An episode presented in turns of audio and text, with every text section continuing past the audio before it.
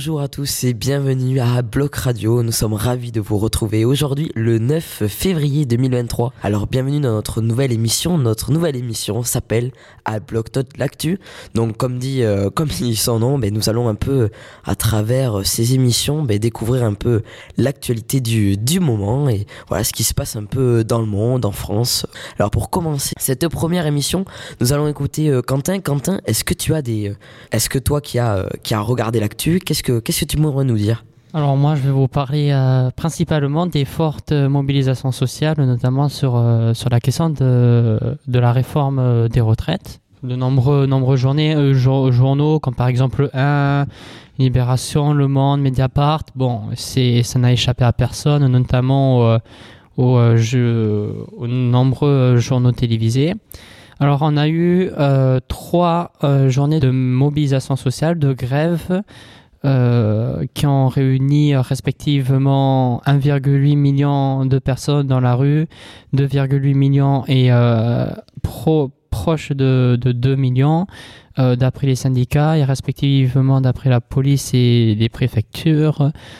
1,3 million, 1,3 million également et 760 000 pourquoi ces fortes mobilisations sociales qui, qui sont quand même euh, assez inédites et, qui ne sont pas arrivées depuis, on va presque dire, mai, mai 68 Alors, pour et contre la réforme des retraites, des gens descendent dans la rue qui prévoit cette réforme prévoit euh, principalement le report de l'âge légal de la retraite de 62 à 64 ans, euh, ainsi que les 43 ans d'annuité afin de toucher sa retraite, et pour finir, euh, une retraite minimum à taux plein de 1200 euros brut. Alors bien sûr, ça fait débat. Et d'après Pierre Rosanvalland dans, dans le 1, qui est un historien et sociologue, euh, je cite je ne suis pas certain que le succès de ce mouvement soit principalement dû au refus du recul à 64 ans. Beaucoup de personnes se sentent d'abord concernées du fait des particularités de leur situation.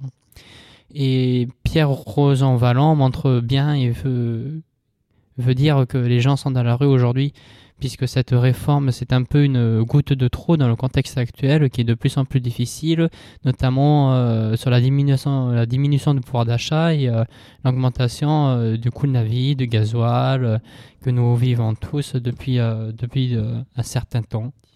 Alors, il va falloir surveiller un peu cette réforme et notamment son passage à l'Assemblée qui a déjà eu de nombreux heurts entre les différents groupes de l'opposition et, et euh, la majorité présidentielle. notamment sur les nombreux amendements déposés, on en compte presque 20 000, dans, dans 13 000 par l'intergroupe NUPES et principalement la France Insoumise. Donc, euh, les débats sont partis euh, depuis euh, lundi dernier pour deux semaines, assez explosifs dans l'enceinte de l'Assemblée.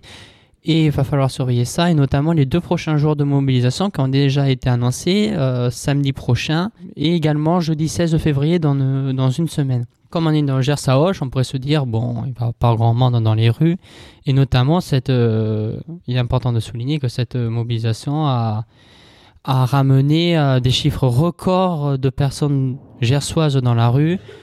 Alors à Hoche, on compte euh, respectivement d'après les syndicats 5 000, 6 000 et 5 000 personnes dans la rue, euh, ce qui est un record pour une mobilisation gersoise jusqu'à présent. Donc merci, merci Quentin pour cette actualité très très grève, très très manifestation. Alors maintenant, Camille, nous t'écoutons. Alors je crois que toi, tu vas nous parler un peu des, des taux des taux d'emploi. C'est c'est bien ça?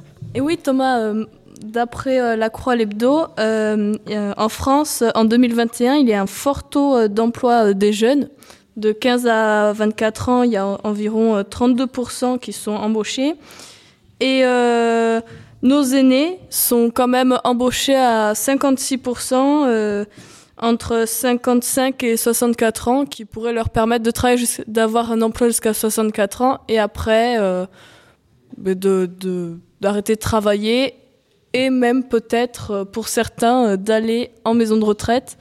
Les personnes euh, les moins autonomes, justement dans le même magazine, un petit peu plus loin, nous parle mais des personnes âgées en maison de retraite Et si les gens étaient en capacité de prendre leurs parents âgés ou leurs grands-parents sous leur toit pour éviter qu'ils aillent dans ces maisons de retraite euh, qui coûtent cher et qui n'ont pas beaucoup de place, pas forcément un bon cadre de vie pour nos aînés. Et vous, autour de la table, euh, prendrez-vous vos parents, vos grands-parents euh, âgés sous votre toit? Personnellement, non, parce que ils ont bien vécu leur vie, m'ont bien donné de l'argent, tout ce qu'il me fallait, mais moi, je ne pense pas avoir le temps plus tard de, de m'occuper d'eux. Et, euh, et moi personnellement, alors euh, je pense pas non plus parce que c'est vrai que euh, il faut, je pense qu'il faut penser à vivre euh, soi-même sa propre vie. Et je pense, enfin pour moi, que avoir gardé ses, ses parents âgés ou ça pourrait, ben, ça pourrait un peu avoir un impact sur vivre sa vie. Après c'est une question aussi, je pense, de d'habitude. Si on a, si déjà à la maison où nos parents avaient chez eux leurs grands-parents ou en fait, c'est une question de génération. À l'époque, ça se faisait beaucoup, alors que maintenant, ben, c'est, ça se fait plus vraiment et c'est plus vraiment comment dire, c'est plus vraiment une, une tradition, quoi. C'est plus, donc je pense que, ben, un peu compliqué. Oui, voilà, c'est ce que dit Thomas. Enfin, les choses changent petit à petit et euh, on peut également dire qu'il faut faire la différence entre vivre euh, longtemps, euh, être âgé et vivre en bonne santé et on, se rend compte quand on regarde les statistiques que bon, c'est en lien du coup avec la mobilisation sociale, que la durée de vie euh, en, en, bonne santé est quand même euh, beaucoup beaucoup plus basse que, que l'espérance de vie normale. Par exemple, j'ai fait un simulateur de retraite. Tiens, ça va ça va impacter certains de nos auditeurs, mais pour un, un homme euh, de, de 2005 de nous qui aurait fait un CAP, qui aurait commencé à travailler en tant qu'employé ou ouvrier tout au long de sa vie euh, il aurait sa retraite à 60 ans avec une, espérance de vie en bonne santé à 62 ans. Donc maintenant, la question à se poser, c'est euh, est-ce que les, enfants vont euh, accepter dans le futur, du coup, de, de s'occuper de, de, leurs parents avec tous leurs problèmes de santé? Ça dépendra de, de la société de, cette époque, oui. Diana et Asia, dites-moi, alors vous, qu'est-ce que vous avez pu un peu déchiffrer dans l'actualité? Dans euh, le journal euh, Le Courrier international, on apprend que la guerre euh, Ukraine vs Russie entre dans sa phase la plus brutale. Les deux camps se préparent à livrer une bataille de chars et de positions comme l'Europe n'en a jamais connue depuis 1945. Par ailleurs, Zelensky a dit si l'Ukraine perd, c'est votre mode de vie qui disparaîtra, s'adressant aux Européens. Après l'actu un peu politique, partons sur l'actu culturelle. Alors, euh, la semaine dernière est sorti le nouvel Astérix, euh, Astérix l'Empire du Milieu. Alors, autour de la table, est-ce que vous avez été le voir? Qu'est-ce que vous en pensez? Est-ce que vous avez eu des retours? Dites-moi, je vous écoute. Euh, alors moi, je n'ai pas encore eu la chance d'aller le voir, mais je prévois fortement d'y aller car on m'a raconté beaucoup de bonnes choses à propos de ce film. Alors moi, je, je l'ai déjà vu depuis un petit moment, ce, ce fameux euh, Astérix et Obélix, euh, l'Empire du Milieu. Alors qu'est-ce que j'en pense euh, Globalement, je suis plutôt assez déçu. On est quand même sur un scénario assez, assez basique et peu recherché. Bon, vous me direz c'est Astérix, mais c'est quand même assez, assez, assez particulier, je trouve. Euh, avec euh, beaucoup d'histoires d'amour qui servent pas à grand chose. Euh, on a également un jeu d'acteur que je trouve moyen, mais mais bon, c'est quand même un film qui a coûté 65 millions d'euros et quand on voit la qualité des costumes, on se demande où sont passés les 65 millions d'euros. Mais bon, après globalement, il y a quand même de, un humour assez rigolo.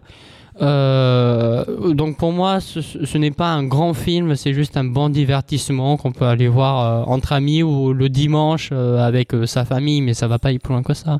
Et toi, Camille, dans la presse, tu as quelque chose? Oui, Quentin, dans La Croix Hebdo, nous avons une rubrique spécialisée dans Astérix et Obélix. nous découvrons que ce film a, été, a pris 4 ans de travail, euh, d'écriture, euh, de scénario et aussi un budget de 65 millions d'euros.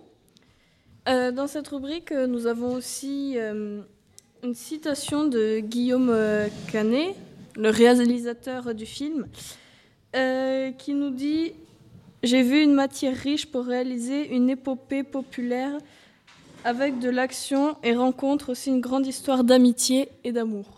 Après ces belles paroles d'amour, nous, nous vous remercions de nous avoir écoutés sur Abloc Radio. Autour du micro, nous avions Quentin, Au revoir. Diana, Au revoir. Asia, Au revoir. Diego. Au revoir Et euh, Camille. Au revoir. Et bien évidemment, moi, Thomas. Merci beaucoup et à bientôt pour le numéro 2 à bloc note l'actu. L'actu. bloc note